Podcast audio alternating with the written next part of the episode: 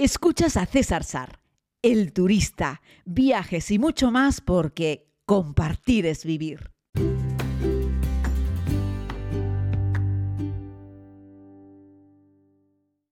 Saludos querida comunidad, les hago este podcast ya sí desde la ciudad de Bangkok. Les tengo que decir que estoy muy muerto, muy cansado después de tantísimas horas de viaje. Pues eso, Madrid, Dubai, escala. Eh, Dubai, Phuket, Phuket, una hora y media metido en el avión en Phuket y luego Phuket, Bangkok y una hora y pico de transporte público hasta llegar al hotel. Así es que, bueno, me comprometí a hacer el podcast, lo hago, luego me daré una ducha y, de ahí me iré a cenar y a dormir, porque estoy, ya les digo que muy cansado, muy muerto, literalmente, ¿no? Em, exacto, estoy muy cansado y muy muerto. Estaba comprobando porque pensé que no se estaba grabando el podcast, imagínense ustedes, ¿no?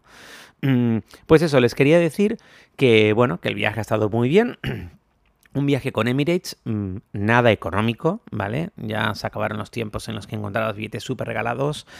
Eh, en, estos eh, tiempos del año post-pandemia, ya hemos hablado muchas veces de esto, está siendo muy caro viajar, pero lo bueno es que aquí luego todo es muy económico, puedes dormir en hoteles por 35 euros y comer muy bien por 2-3 euros, y eso es una cosa que se agradece un montón.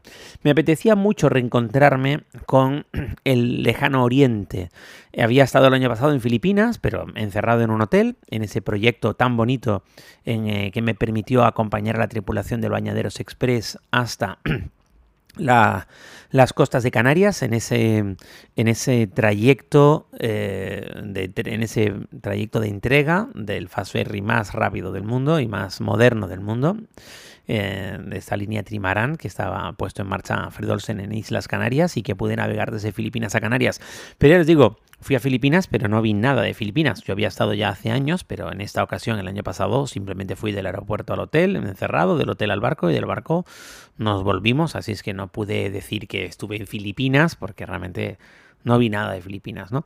Estuve este año, a principios de año, en Nepal, y he estado varias veces en África, que no es Asia, evidentemente, pero me apetecía venir a este rinconcito del mundo tan amable y tan acogedor y aquí estoy. Y espero poder disfrutar de unos cuantos días fantásticos aquí. Primero Bangkok y luego una ruta en furgoneta hacia el norte, hacia Chiang Mai y Chiang Rai. ¿no?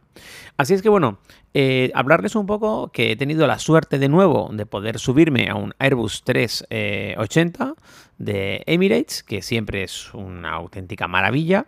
Eh, que estuve hablando un poquito con una de las azafatas de, de Emirates sobre la flota eh, que tiene varias configuraciones de los A380. Bueno, decirles que tienen en plantilla, en flota, perdón, 118 Airbus A380, que es el avión más grande del mundo.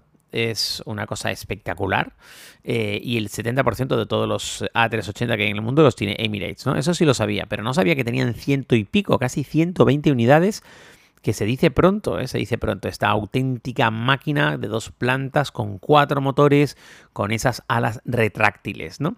Y bueno, hablando me contó algunas cosas, que estaba contrastando un poco esa información sobre la configuración. Por ejemplo, en el que he volado ahora, de Madrid a Dubái, que lo consideran medio recorrido, Estábamos con un avión que tenía 484 butacas en clase turista, 80 en business y 20 en primera clase.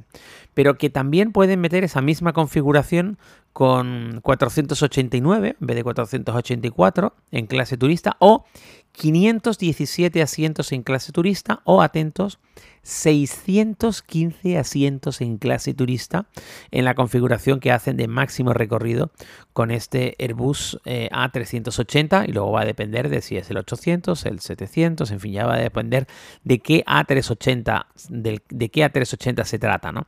Y bueno, la verdad es que es una auténtica maravilla, ¿no? Eh, bueno, yo ya les conté una vez que estuve en business en ese A380, pero no he estado nunca en First. Eso ya tiene que ser otro nivel absoluto. Eh, y que tienen, tienen también suites, ¿no? En la primera clase, ¿no? Y bueno, eh, ahí hay además de un sillón, hay una cama, ¿no?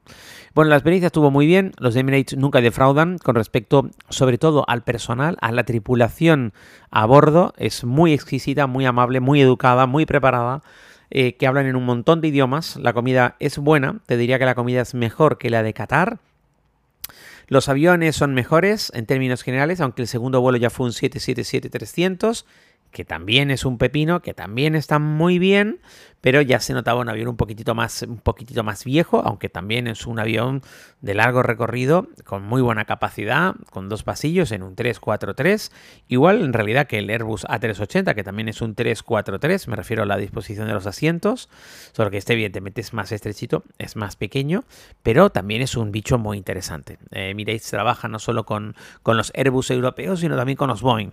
Yo, ya saben, soy mucho más fan de los Airbus.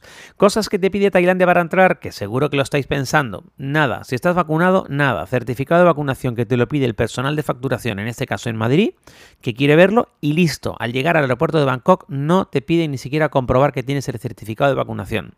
No hace falta un visado para entrar en Tailandia. Si vienes con un pasaporte español para menos de 90 días, entras sin más.